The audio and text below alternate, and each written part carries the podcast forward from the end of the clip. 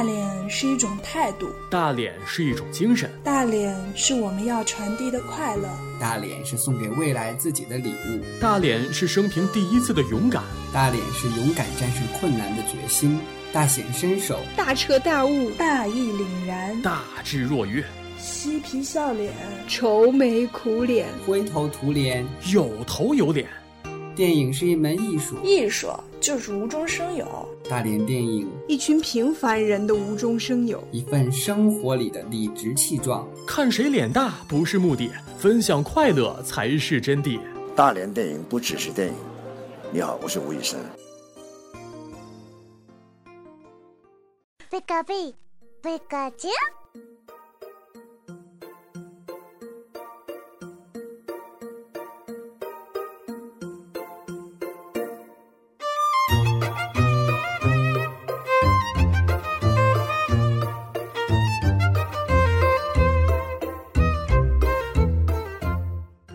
丘。这里是 FM 幺零九五六幺五大连电影，我是波妞。大连电影的新朋友、老朋友，大家好，我是皮卡丘。之前有预告片专门介绍新嘉宾，现在呃这个栏目就没有了。那皮卡丘就跟我们大家介绍一下你自己先。大家好，虽然我不是咱们大连电影的固定班底啊，可是我的脸也是着实的大，所以 所以来到这里做节目呢是非常开心的一件事情。嗯，然后其实喊皮卡丘还有一个原因就是皮卡丘的这个看片量真的是很惊人的，就各种大众的小众的、重口的、轻口的各种类型的，好像就觉得说个什么电影就没有你没看过的。啊，可能是有一段时间比较闲吧，然后刷了很多电影，包括国外的 IMDB 榜啊，Top 二百五，还有咱们的豆瓣电影的 Top 二百五啊，还有全球票房的呃比较高的电影也看了很多。这些电影看完了之后，就觉得还需要补充一些小众的电影去看。刚开始的时候，电影对于我来说可能也是一个逃避现实生活的一个方式吧。但是随着我看的电影越来越多的时候，更多的电影带给我的是一种享受，让对，就是享受去了解这个世界，因为毕竟咱们人生有限嘛，对对，而且经历的事情啊，还有能够感受到的一些呃事物也毕竟有限。那可是你如果就是这样涉猎太广的话，那你那个就是整个世界观有没有就是碎了再见，碎了再见这样？真的是这样的，然后你看的多了之后，你对你的三观会有一个很不一样的认识，你的界定、你的世界，整个都会有不一样的感官。所以这也是我们希望能够推荐大家呃一些好的电影和大家一起分享的一个原因。嗯嗯嗯，啊，所以就是欢迎皮卡丘，以后也要常来啊。哎，我昨天看你那个朋友圈，你说你看了《大圣归来》啊？对的，对的。感觉怎么样啊？其实我抱的期望也并不是很大，因为国产本身我对国产片都看涉猎的不是很多，然后又是动画电影这种，我真的是觉得就真的没抱什么期望。但是去看了之后，我觉得真的是一个崛起之作，无论从画质还有故事情节。那当然，好多你看评论，包括豆瓣现在也是主流是说它剧情比较单薄，但是我看了之后。跟其他国外的一些动画电影比较的话，我觉得动画电影这种类型，它就不应该是一个剧情很复杂的一个东西。而且我觉得看了之后，事实上它的剧情的它的跌宕起伏是有的，它有很多点，因为它基本上是属于抒情和打斗夹杂在一块儿的，所以我觉得各种点都有。但是你你如果期望很高，你说你你想。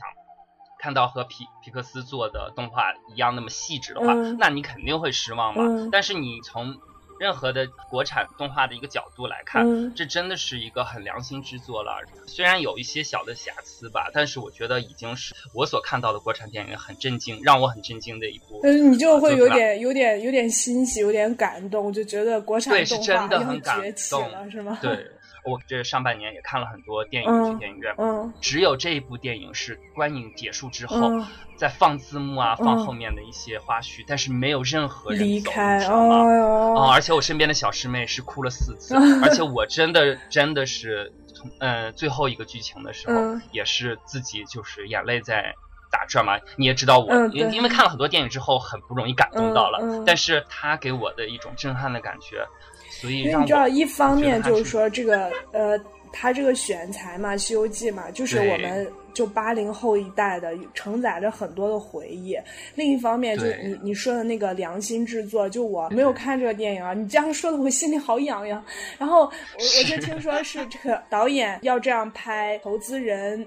让让他改，导演不改，啊投投资人就撤资，然后导演就是啊到朋友圈里面自己去借钱，一直拍了八年，对，啊才把这个拍出来。皮克斯的高层看了这部电影之后，就说了一句话，说：“你确定这个动画片没有好莱坞参与制作吗？呃，满分五星的话，你就有五星推荐吗？”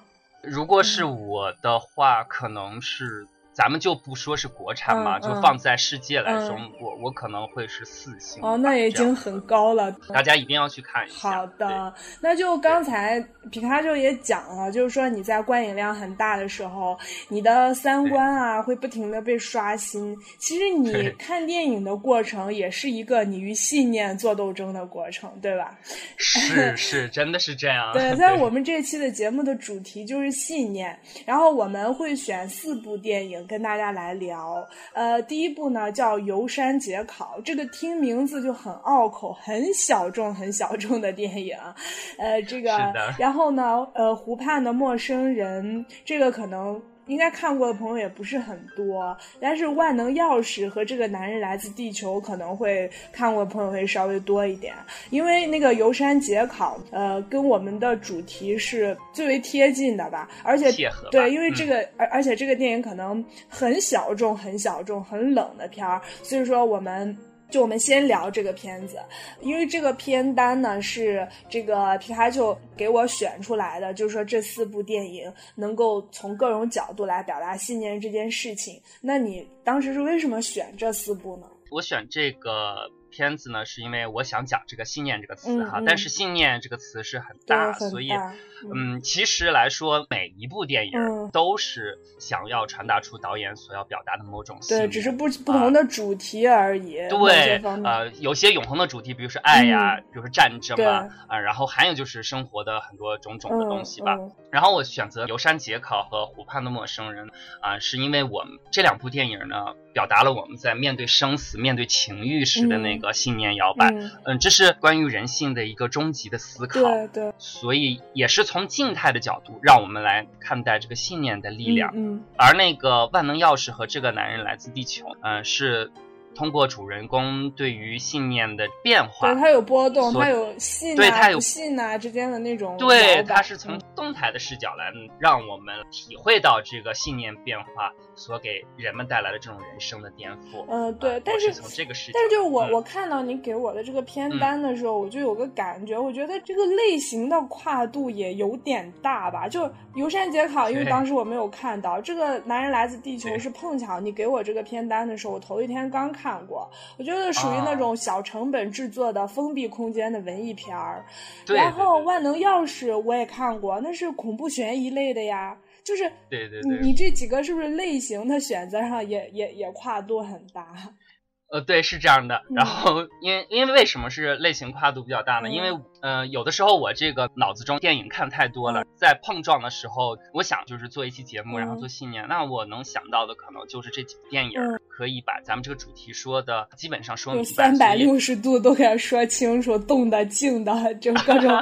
对对对对，当时是这么考考量的嘛。可是这里又要有一个嗯可是，就是你给我这个片单之后呢，我就去补了《游山解考》和这个男人来啊，不是和那个叫什么《湖畔的陌生人》。湖畔的陌生人，补了这两天之后，我其实怎么说，这两部电影每一部我看完之后都觉得整个人有点不太好，你知道吗？嗯，是它里面的一些镜头吗？你是指 还是？对，游山解考呢，是因为它整个故事情节就让人心里面很不舒服，它的那个画面呢，就是嗯，你你知道的，就是脏脏的。对，因为是他这个电影的背景呢，是设定在了日本的一个很贫穷的一个荒山雪原。嗯，对于我来说，当就是第一幕他把镜头摇到这个白雪的一个荒山上的时候，我是一种惊喜的感觉，因为这对我的视觉冲击很大。嗯，而且我觉得日本电影还是有一个特别。好的地方，其实我们亚洲电影都有一个共同的特色，就是跳入情节就是特别快。这在欧美电影，欧美电影可能你看了半个小时之后，哎呀，你这个我不知道你这发生的情景在哪。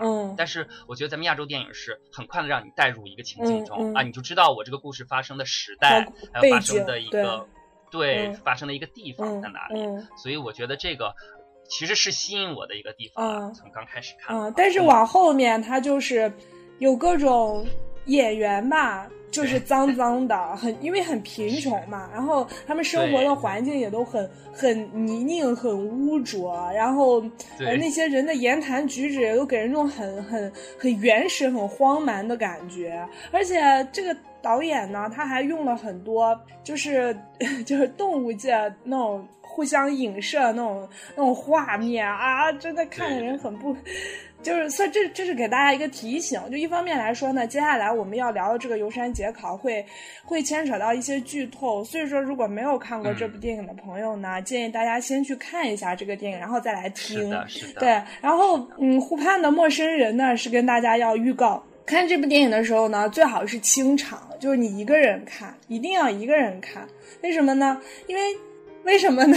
皮卡丘，因为是这样的，那我你你可能不方便说，然后的。对我为什么会发现这部电影？因为他和他同年的是有一个阿黛尔的生活啊，阿黛尔生活，我我们之前节目有提到，就女童对，然后我当时就很气愤，为什么你们没有提到这部 片子？我不知道有这部。因为这部片子怎么说呢？这阿黛尔的生活大家也都知道，通过。之前的节目，它是女童的一个电影，然后这个湖畔的陌生人呢是关于男童的一部电影，他们是同时参加了金呃法国的金棕榈奖的一个呃竞赛的，然后他俩都是有得奖，但是阿黛尔的生活是得了那个金棕榈的那个最终的那个大奖嘛，所以广为人知。嗯，然后湖畔的陌生人这部片子呢，只是。同志电影的金棕榈奖，所以大家就没有没有很关注这一点。就是，但是我认为哈，我看了之后，他在那个尺度上比阿黛尔的生活更为大胆和裸露，对吧？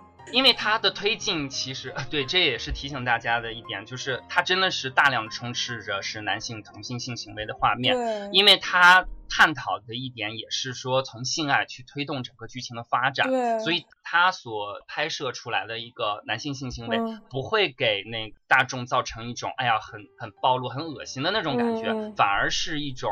让别人觉得他这是就是剧情需要的一种呃体现啊，当然了，这个就个人的心理承受能力也是因人而异嘛。我我也不好在这里说特别推荐大家去，嗯，一定要看这部片子，因为确实这部片子的尺度是相当大的，也是我所看到的，就是说。近几年来比较流行的个男同片里面，尺度是最大的，是真的是这样的，因为它真的是这样，各种露啊，就露的很彻底，而且对于嗯，对于就是那些 性行为也丝毫没有遮遮掩掩。阿黛尔的生活，他就是在描写。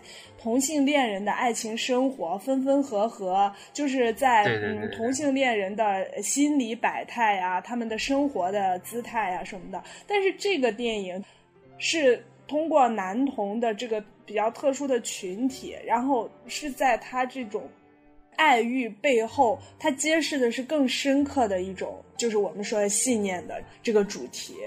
对，然后我们也想的话，把这个。湖畔的陌生人作为一个重点呢，放在下一期来跟大家啊重点的去对比和介绍，那就和那个阿黛尔的生活啊，然后我们会呃详细的介绍这部片子。对对，呃，大家就能够感觉到这些电影可能就稍微稍微有点小众啊，那这也是对 以后皮卡丘来我们这儿就多给我们带一些小众的片子来。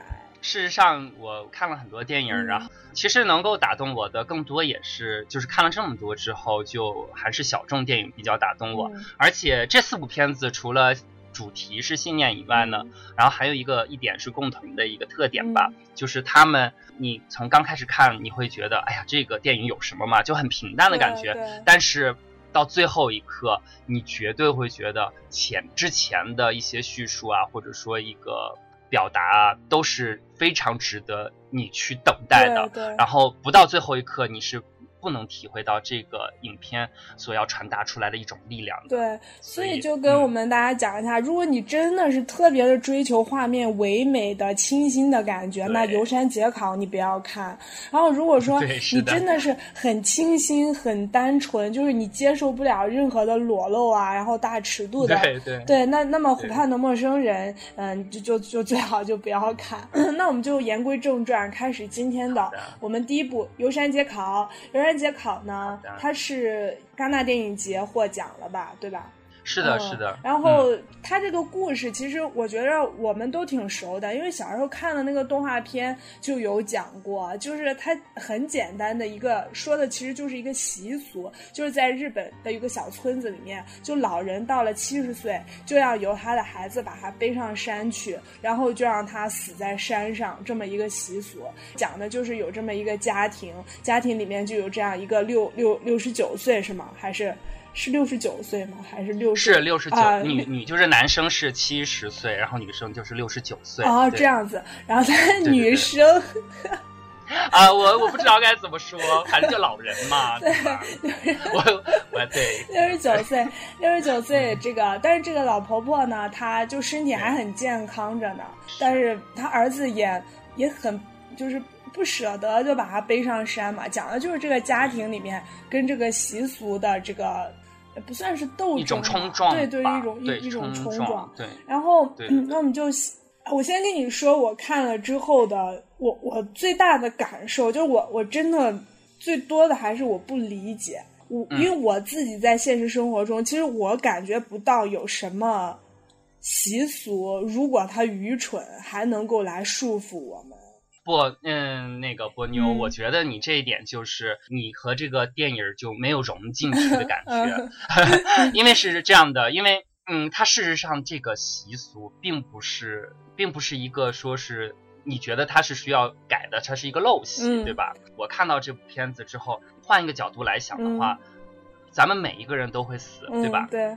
咱们和婆婆的不一样的地方，只是说婆婆知道她哪一天会死，然后我们不知道而已。对，其实我们人生的经历是都会经历这个过程的。这部片子给我们的力量在于，我知道了我的死期在哪儿，我要如何面对我的生活，尤其是我这最后一年的生活。最后生命的这个消解过程是要怎么去面对？所以这部片子给我的力量是是一种生命的最原始的一种动力。我觉得为什么导演也会把这个背景放在一个荒山之中，也是让我们体会到这种最赤裸裸、最原始的一种。生命的一种感悟。对，就这个村子里面，因为他穷，所以说生死就成了问题。当生死成为问题的时候，会残酷到什么程度呢？就说生下来的如果是男婴儿，男婴儿被降降生的时候，就他会被就随便的扔在污水沟里面。生下的女儿就很高兴，因为女儿长大了可以嫁人卖钱。是的，对，就是就是生死都到这种程度，这是小一辈就要。一出生就要面对这种生死的残酷，然后老一辈的话就是我们说的那个习俗，他老了之后就要背背到山上去。但是这个我们片中的这个主角老婆婆，其实她身体硬朗着呢，她根本就生命就没有到那个结束的时候，就特别能干，满口白牙。关键是这么健康，还怕被人耻笑，还把自己的牙给砸掉几个。这里就是一个为什么他会有一个信念的力量可以体现出来。如果她是一个呃病病殃殃的老婆婆，可能我们也没有觉得把她送上山，把她有什么心就有什么对有什么虐心的地方。正是因为她是一个很健康的老婆婆。其实对于那个村落来说，生活是很贫困的。她能有那一副硬朗的身体，其实是很不容易的。可是我就是我就是始终就觉得很蠢呐、就是觉得你你想这个习俗一方面就是背老人上山这个习俗很蠢，因为我就我无你说我没有融入这个背景，因为我无法代入啊，我就觉得生命你要尊重啊，但是你想想在这个在这个村子里面，生命真的就是如草芥一般，不管是对新生儿还是对老者，这更就是应该得到生命应该得到更多尊重的这两个群体，确实确实会被这样的对待着。那剩下的那些个中、中年人、青壮年，让他们去主宰这个农村、这个村子里面的这个发展，难道就好吗？你想他们。我记得有一个情节是他们逮到一个偷土豆的人，对不对？因为偷土豆的人那个家里面就真太穷了，实在是养活不了那么多人，就迫不得他们去偷土豆，去偷食物。然后这些人是怎么处置他们的？这点。就可能你对那个老婆婆你还挺同情的，但是我自始至终我都没有办法去喜欢她。她这里这个老婆婆就做了一件令令我觉得很卑劣的事情，她就去骗了那个呃偷土豆的这家的对那个女孩，嗯、而且这女孩还是他未来的、嗯、算其实就是已经算是孙媳妇因为到他家吃了饭是吧？对，生了孩呃没有生孩子是吧？当时。怀着对啊怀着，然后就是他怀着孕，就让他孙媳妇儿，他嗯。他给了他孙媳妇儿一些吃的，骗他孙媳妇儿回去跟家人分享，好确保他们在家，然后让别的村民就去，等于就等着。呃，就是那个捉奸在床的那种感觉类似于那种，然后就捉到他们，然后就活埋了。就当时我看到这里的时候，我就很惊心动魄，因为你想导演他处理的也是非常的简单粗暴的，就一开始那些家人就是歇斯底里的在喊救命啊，然后让我出去什么的，等真的土把他们埋住的时候，整个村子里面一片宁静，就只有那个人们。村民们低着头，就是麻木的、机械的，还在堆土的那个声音，然后确定把人已经埋着深深的了，各自就散了，就回家了，没有一句对白，没有一个人为埋在土里面的那那十几条人命说一句任何的话，就让人觉得生命这个东西在这个村子里面，那简直就是，我觉得连动物都不如啊！你看他这个导演。始终就用一些动物界的影射嘛，你说人家那那些是青蛙吧，还蟾蜍那一类的，人家还能好好生活呢。人家动物界也没有说把把老的动物就扔到别的地方去啊，动物界也没有说是把新生的新生的小 baby 吃掉啊。不，我现在就真的是要好好的给你解释一下波妞，然后 是因为什么？去了是吧？对，我真的是听不下去了。你怎么把电影扭曲成这个样子？然后是这样的，就先说一下这个游山节考这个、嗯、它这个题目的意义啊，对对对对对对，我给忘了。对，其实游山是他们所处的那个背景，这个大荒山就是游山。那节呢，就是说是一个规则，嗯，或者说是。他们这个山所习俗。享有的一个习俗，考呢就是一个考证嘛，就是在思考嘛，嗯，对，它是这个意思。那我我们说，为什么嗯。当时会把这一个偷东西的这个偷土豆吃的这一家人活埋，嗯、是因为他们没有尊重游游山的这个节，他们没有尊重这个习俗，嗯，因为偷盗在这样一个贫穷的一个不就不说在这样一个。物资很匮乏，食物很匮乏的这一个年代也好，说是呃地方也好，就是拿到咱们现在，它也是一个刑事的一个罪啊，对吧？它是不能偷盗的。嗯、所以在当时来说，如果他们偷了别家的东西，嗯、别人家辛辛苦苦一年的收成，嗯、可能也仅仅能够满足他们一家几口人的生命。嗯、你偷了我的一点点，嗯、我可能我们家就要死一个人。嗯、那这样的一个。这样一个背景下，要谈到说再大一点的温情啊，或者怎样，是真的是很难做到的。嗯，嗯只有我们在维持了这种，就是说有一个节在，有一个规则在，嗯、我们才能真正的保证，嗯，大多数的家庭在一个能能够维持生命的一个状态吧，起码的，对吧？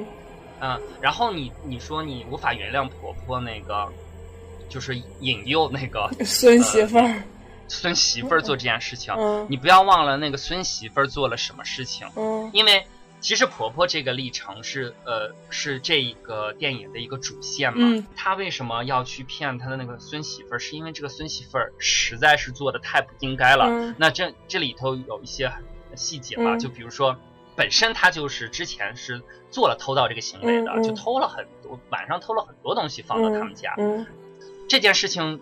对于他们这个村落来说，是就是对于山神的一种不敬，可以说就是对他们不仅有山神，还有巫神呢。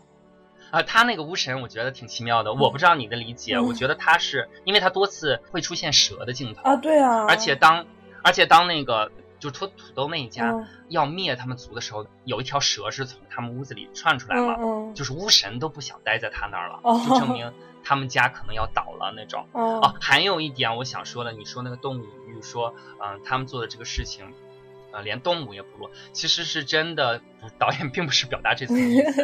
你看到的一些东西是动物交尾的一些镜头啊，这样子。然后还有你可能忽略的一些镜头是那当时有一个那螳螂，咱们也知道螳螂是交尾之后，呃，母螳螂会把。公螳螂吃掉的，以哺育下一代。哦，而这个画面正好是出现在那个，好像是灭族哦，的对那一家人灭族。然后还有就是他有那个蛇蛇吃青蛙什么的，哦，那个真的好逼真呐，那真的比纪录片都逼真。我我真的他那个就是应该是真的，对。而且你知道吗？我觉得他这个隐喻有一点很很惊人的地方是，刚开始的时候他有一个隐喻就是蛇鼠。是同一个场景里的，他们好像互不干涉哈，没有没有任何的那个井水不犯河水那样，但是就是在同一个地方。咱们也知道蛇鼠是天敌嘛，但是第二个镜头出现的时候，就是一群老鼠吧在啃食一只死呃就是冬眠的那个蛇。哦，我是自从第一个蛇在吃老鼠那个镜头出来之后，它有动物的我都没有再看。哦，是这样。对，因为你会觉得很很血腥、很赤裸的那种感觉，很原始。但是这部片子其实它探究的就是这样，人与动物之间的区别大吗？嗯。如果我们按照动物的生活方式来生活的话，就是一个在没有节的这个状态下生活，就是没有信念的这个状态下生活。那我们就是为了自己的生存而去获取资源。其实这部片子给我的感觉就是，它并没有很强调说。他们这一家子人是多么的温暖，多么的团结，真的好像没有说特别强调这一点，不像咱们国产的影视剧啊。他没有时间，我就觉得人们在那个环境下，他没有心思去顾什么温情，没有心思。不不不不不，你你，其实我想说的是什么？就是说后头你看，整部电影你看完之后，嗯体现出来的恰恰就是家庭中的温情。你从大儿子。对婆婆的不舍，就是真的，他宁可去。我我问你啊，我问你啊，皮孩子，大儿子，你说对婆婆不舍，对不对？好，那我们一个一个来说，是最后是大儿子负责背婆婆上山的，对不对？是的，对对对。可是中间你记不记得有一点，就因为他背他上山的那个过程非常非常的辛苦。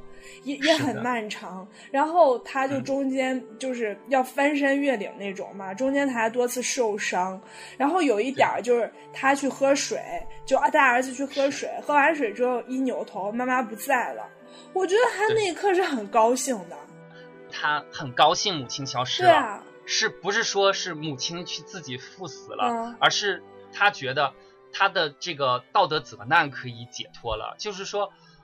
他希望看到的是母亲和父亲一样失踪了，可能母亲母亲在那一刻她怕死了，然后她逃开了，逃离了。她更希望看到的是这一点，因为这个残这部片子残忍的地方在于哪儿？也是为什么这个片子四分之一的就后半程四分之一的长度都是拍这一个对大儿子背母亲上山赴死的这一段，而且而且全程没有对白，因为他们规定就是背老人上山的时候，对老人不能讲话。而且你说为什么他是要这样规定呢？是因为如果有交流的话，人都是很脆弱的。谁谁在面对死亡的时候能够真的做到？软是吧？你想，就是不说话的时候，大儿子都已经是这样了。他，我觉得这一点是我确实很难以承受的。但是，那你说为什么？哦，对你先给我解释啊！你就觉得他那会儿他是一种他为嗯，他为什么会就是说表现出很愉悦，是因为他不用背着母亲去赴死去上山赴死，就是说他不用真的推母亲到死这一步，他不用再得到一种自己解脱，是吧？他就对他不用再虐自己了，他啊，他是这样的一一种感觉，但是。骤然哈，就是那个悲怆的音乐一响起的时候，然后母亲突然又出现了。你想她那一刻，对特，你看她那个脸的那个急急骤的变化，你就会感觉到这种冲击感，是我们每一个人都在拷问的自己的那种状态。而且我我来解释，就是说为什么营造他这种很漫长的一个过程，我觉得也是一种道德的救赎。为什么？要历尽艰险，嗯，就是让这种痛能够化解，嗯，让这种嗯心理的这种道德的责难能够更缓和一些，嗯，让。作为儿子的这个人觉得，就是让他在这个过程中体会到，嗯，他们这个习俗，嗯，所能够承载的力量。对，然后就是为了让他，而且最后他就说，呃，他是他妈妈，呃，不是，是他自己说什么，就是说如果有山神就会下雪，后面就真的下雪了。是的。难道就是要靠这些事情去加固这种习俗的稳定性，好让它再一代代代传下去？我觉得这个雪，呃，可能就是一个偶然。当然，这是剧情的设定，导演肯定是要这么去导。但是，我觉得下雪只是一个引子，而是为了引出儿子回头去看母亲的那个状态。其实是你看，咱们就是他叙述这个习俗的时候，是说绝对就是把母亲放在山那儿的时候，绝对不能回头的。嗯嗯。但是，正是因为有下雪，嗯，这个情景，所以让。儿子有了一个回头的理由，嗯嗯，他回去看母亲的一个状态。你看到那些尸骨，嗯，没有任何的尸骨是正常死亡的，就是说有咱们看到有吊死的，有有有那些就是很惊恐的死亡的那种。再看到那个回头看那个婆婆的时候，她就是盘腿打坐的，很很平静，平静很祥和的在迎接着这一切。而且她看到那个儿子回来的时候。他也没有说喜出望外的说啊，好感动，儿子来接我了，或者怎么样，儿子舍他还是很淡定，他只是挥挥手，对，挥挥手就让儿子也示意儿子，你你可以走了，我在这里很好，就是，嗯，我觉得这这当那个时候的时候，我的心里是特别震撼的。我在想的并不是说个习俗的可怕之处，我想的是说，如果我。在我临死的那一刻的时候，我能不能如此平静？嗯，我们的人生真的很短暂。我们在面对死亡这件事情的时候，是要用一个什么的态度来面对的？嗯，这部片子给我们讲的是这样的一个故事吧，或者说一个这样的经历，或者说一个经验。让我们知道我们在看待我们这一生的时候是要用一个什么样的态度来看待。就是习俗是可以决定你的生死，但是在这个习俗之下，你自己对生死也要有一个态度。对，这就是其实这部片子给我的感觉。为什么我们说它是，呃，说的是一个呃信念的一个主题？这也是我们区别于动物的一个最根本的一点。当我们面对生死的时候，我们和动物是不一样的，因为我们我们是会思考的，会用信念的力量去。就动物是只有结，我们除了结，我们还有考。哎，是的，其实动物的节，对动物的节就是自然界的那个规律。对你，呃，我觉得这样理解也可以。是的，所以我们更重要的就是那个“考”这个字。对。但是我想问你一下，呃，在他在大儿子背母亲上山的过程中，与此对比的有另一个另一家人，是的，背自己的爸爸上山，那个处理其实。我不知道，那个让我更加的难过，就是他属于那个那个老头子，是我不想死，我不想死，我不想去。那个儿子就说走好吧你，然后就把他给推下去了。那一幕其实真的很很震撼。电影为什么会这样呈现？也是一种强烈的对比，显示出婆婆的这一个主线，突出她的主线的一个性格。嗯，其实呃，咱们说了这么多，也并没有谈婆婆。是怎么去面对这个生？怎么如何他从容的面对这个生死？对他会把你看咱们安排的非常好。他的走是没有遗憾的去走，怎么说呢？你你想，他给他大儿子娶了媳妇儿，呃，他给他二儿子，他二儿子。就是村子里面一个很不受欢迎的人，浑身很臭，然后没有女人愿意接接受他。就是他被冷落到什么程度？就是有一个村子里面有一个女的，呃，说是什么触犯了巫神还是什么的，需要跟全村的男的轮流的睡一遍，就所有人都睡过了，唯独把。把这个婆婆的跳过她了，你知道吗？而且当时她是很兴奋的说：“哎，终于轮到我了，终于轮到我了。”然后结果结结果最后也并没有那个什么，所以当时她，我觉得这部电影第二个让我觉得很动容的呃角色也是这个二。这个儿子是呃相当在那个社会之中，呃，首先。我们说物质上就已经很匮乏了，然后他的那个社会角色其实也是被剥夺的，然后他总是处在一个被嘲笑的一个位置上，所以在这样的一个情况下，他而且他事实上就是他有体臭嘛，这样双重的一个原因导致了他在呃本来应该就是在他们那个地方本来应该去娶老婆的时候是没有任何女人去愿意去接近他的，所以他是没有任何性生活的。他的世界也很单纯，可能也就是，呃，就是能我能够体会到性这种满足感，对，对他已经就觉得很快乐。然后婆婆就帮他实现了。对这个这一点可能也是让很多人会不适吧，我觉得。但是你会考量到，其实我觉得，呃，婆婆对于二儿子的爱真的是，因为这个二儿子，我我记得他去问那个母亲，他说，因为他也很臭嘛，然后他问。呃，母亲，我不臭吗？对对，然后婆婆就说：“当然不臭了。”她当时说了一句话，说：“哦，大哥也不嫌我臭。”嗯，这个你说的那个家庭温情，他并没有说：“哎，我的家有多么重要，怎么怎么样。”他就是这种通过很小的细节，你就可以看出二儿子在这样的一个歧视的氛围中，他能感受到的一种温情，他是很幸福的一个人。其实。对。他事实上，我觉得是在整个影影片里头，呃，虽然傻，但是真的是很有很很受伤的那种感觉。因为当很多人说他臭的时候，我我就看到他就是还去躲到一边自己哈气，然后说就是闻一下自己到底真不是真的，呃，是不是真的臭？我就觉得啊，这样一个孩子，当然他也不不小了，但是你就会感觉很可爱，然后。她看到，呃，那个婆婆自己磕自己的牙齿嘛，真的磕下来之后，呃，那个那个婆婆随手一甩，甩到地上了，她立马就捡起来。嗯不知道你注意到一个细节没有？到最后的时候，婆婆已经就是送到山上的时候，然后她跟那个。那另一个 老婆婆，对，就是他妈妈为了为了就是在自己死之前帮二儿子解决一下这个生理需求的问题，他就拜托了一个跟自己年龄差不多的，也是一个老婆婆，就是去跟二儿子发生关系，这样。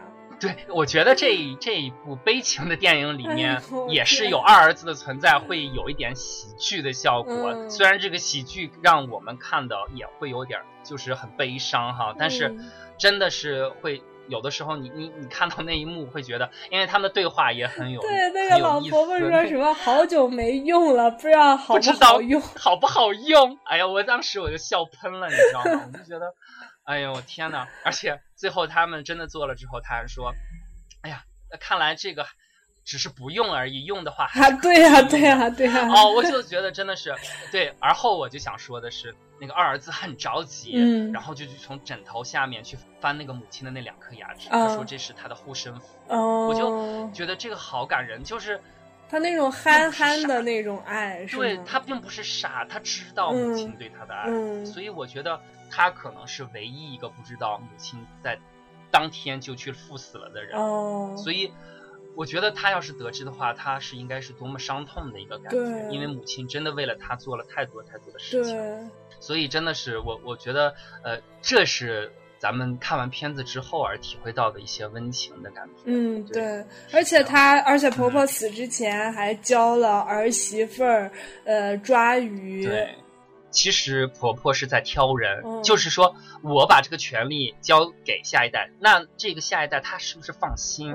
因为他在考察的时候，你看他这个新媳妇儿来的时候，他也是一种考察的态度在面对这个媳妇儿。他并不是一开始去是吗？儿媳妇儿，对他也并不是说呃一开始他就去那个把这个于的最最后一项绝技吧，交给他。因为他他观察他儿媳妇儿还挺挺能干的，就有一个细节，就是婆婆干什么活，那个儿媳妇儿都赶紧的去把这个活接过来。对，然后这个还挺有意思的。你看第一次婆呃这个媳妇儿出现的时候，那个这个媳妇儿真的很会做人，就是连忙就开始抱孩子呀、端柴火呀，就是让婆婆就觉得哇这个好勤俭啊，是吧？媳呃对对，这个媳妇儿好会干活。还有一幕是那个孙媳妇儿当时是吃那个他们当地人叫白芝胡子，然后她当然后她当时就是只顾自己吃嘛，那个媳妇儿就就盛了一碗又一碗，立下这个。不不不不，这个就儿媳妇儿。当时就他们在，呃，割稻子的时候，他就跟婆婆说，嗯，他就是说，当时就说，咱们家必须立一个规矩，就是说每人一份餐，嗯，就是咱们不能多吃，每个人就一份餐。对，那就是因为孙媳妇儿到他家的时候就很没有克制。对，所以 婆婆就很，你看很赞许的眼光，因为什么？因为这个儿媳妇儿有持家的本领，对。她不仅说是自己很勤快，就是说，而是说她那会打理这些关系。对，她对她的媳妇儿，她是怎么做的？所以这个也是一种考察，也是一种就是逐渐的一个信任的一个过程。最后传这份绝技给她。嗯，对。无论是从婆婆从媳妇儿来说，他们有一种默契在，这种默契也是，就我觉得是一个家庭女性管理者的一种默契。对，这也是为什么婆婆到最后。可以，就是说，真的放心的去走的一个很大的一个原因，嗯，因为他看到了这个家，嗯，可以因为他们的这种传承，嗯，可以让这个家族去繁衍下去的一个很重要的一点。就是说，人们要为了确保生命的传承，去制定一些习俗，但是你就，呃，婆婆对自己。知道自己什么时候将赴死，然后他把自己赴死之前的，这不管是自己的生活还是整个家庭的生活，他都安排的很好，这固然很值得称道。那你说人家那些不想死的人呢？就是像遇见的那个老爷爷，人家就哭着喊着不想死呀。嗯，我觉得是你要跳脱出这个情境。为什么要他要是有这个规定说七十岁就要赴死？是因为他把这种戏剧张力、戏剧冲突爆发到一个点，才给我们带来一种冲击感，对吧？才我们才能真正的去反思这个事情。我就一一再的强调，我们的人生都很短暂，必然会有死的那一天。对于普罗大众来说，我们在赴死的时候，其实也就是这两种态度。嗯，对，一个就是像那个老爷爷一样，我不想死，我不想死。但是事实上，嗯，他能，但是你活着也未必有什么意义了。呃，咱们也不能这么说，但是就是说，在死那一刻，就是对于死这个说人生的一个终点来说，你的态度是什么样的？其实也就能够反映出来你度过这一生的。对呀，人他这个特殊的动物，在这个为什么可以出众，在众多的这种生灵之中体现出我们的优越性来，那就是因为我们。对于生死的有一定的考量，我们有这种信念的力量。嗯，你看我们为什么会宣扬说那种见义勇为的精神啊？在我们面对生死的时候，我们考量的并不是说，呃，我突然明天就没有了。对，就是重要的不是你生死的时间点，而是你生死背后反映出来的东西。是的，是的，你你想。就是我们对生命的一个态度，嗯嗯嗯，而且你看那个老爷爷，从他知道自己马上要 不死的时候，他一直处于的这一年中的状态，一直处于的都是哀求。你你想，当时他演到他儿子都把他捆绑在一起，而反观婆婆，为了要真正说大义凛然的去，就是毫无牵挂的去赴死，嗯，她是竟然是把自己健康的牙齿要磕掉，她是真的是说。对于死亡这种东西是一种欣然的接受，所以，嗯，你看他们，而且他是带着一种使命感去面对死亡的。对，这也是我觉得，呃，最后还有一个不得不提的就是大儿子这个人物，他的一个转变。你看他一直说啊，我和我的父亲不一样，我不会临阵逃脱，我会呃帮助母亲实现他的这个信念的一个东西。然后，但是他事实上是很胆怯的。你看他每一次在提到母亲要赴山的时候，他都是一种很纠结、心内心很困苦的一种状态。整个从他最后背母上山到最后真正看到雪，再看到一些对比，嗯，再看到这些许许多多的事情，而再看到他的这个家庭得以传承的这个现状的时候，嗯他终于明白了嗯母亲做这一切的原因。你看他到最后，他跟那个人说。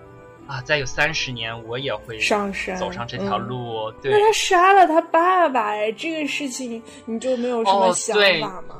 这个事情，我觉得可以这么去解释。嗯嗯，他是并入主线里面的。嗯我认为就是当时是走火了，嗯他可能就是一个意外，嗯但是对于他来说是一个很大的 shock 嗯的一个事情。你想弑父啊，嗯在咱们亚洲这种儒家文化里面，嗯这是难以饶恕自己的一个、一个罪行。嗯然后母亲说了一句话，帮助他解开这个心结。嗯他就说：“你并没有杀死你父亲，嗯，然后你这件事情不要告诉另一。”对，他说就是山神杀的他爸。他在帮助他的儿子完成嗯，这种道德的救赎，嗯所以你就可以看到这个，当然他连儿子心中的愧疚，他都给安抚好了。他当然是这个电影和编剧的对母亲的一种就是戏剧塑造啊，就把他神化了，可以说就是一个近乎完美的一个母亲。对，所以这也是我说的，说这部电影儿，看你以一个什么视角去看待它。嗯其实我觉得电影儿这种，它是一种艺术形式嘛。嗯因为艺术的话，当然它是源于生活，它拍成一种生活的那种纪录片的话，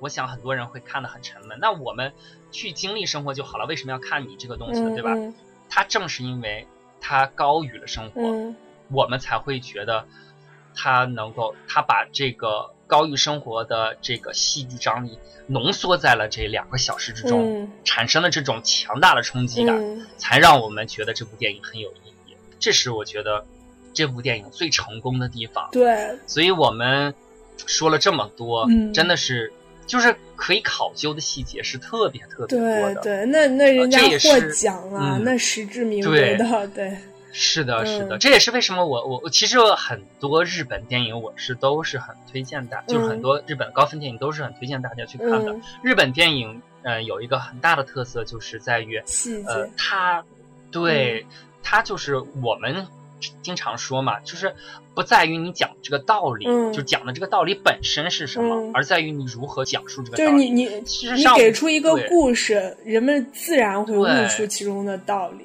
呃是的，对然后你看，我咱们中国拍戏就非要把道理给说出来。哦，对我们一定要怎么怎么没有物质做爱不怎么没有物质做基础的爱情，就是一盘沙。对我们就是那种哎呀倡导性的、宣讲性的嗯啊！你这种看了多了之后，觉得，啊，这干什么嘛？嗯我我我我们心里面，其实这部片子所要表达的东西，大家心里都懂，嗯但是他用这种涓涓细流的那种感觉，嗯。让我们去体会的话，嗯会让我们感觉到真正生命的力量。对，其实他讲的就是说，嗯。呃，对生死的态度就形成了你的这个信念，然后你的这种信念对。又反过来会加固你对生死的态度，然后这种这种对对对。信念之强烈，你甚至可以战胜你一切的。就是人所具具备的这个欲望，这是这部电影所表达的主题。但是我们下一期要说的《湖畔的陌生人》却与之相反，就好像并不是说每一次信念和人欲的斗争都能由信念获胜。嗯，是的，是的，我觉得波妞总结的非常好。那对我们这一期节目就先到这里，请大家就是呃收听我们下一期的节目。我们下一期呢跟大家聊湖畔的陌生人，然后呃万能钥匙和这个万能钥匙男人来自地嗯球，我们来聊来聊一些信念的其他的面相。对，那今天的节目就到这儿了，嗯皮卡就跟大家说再见，再见。大家再见。嗯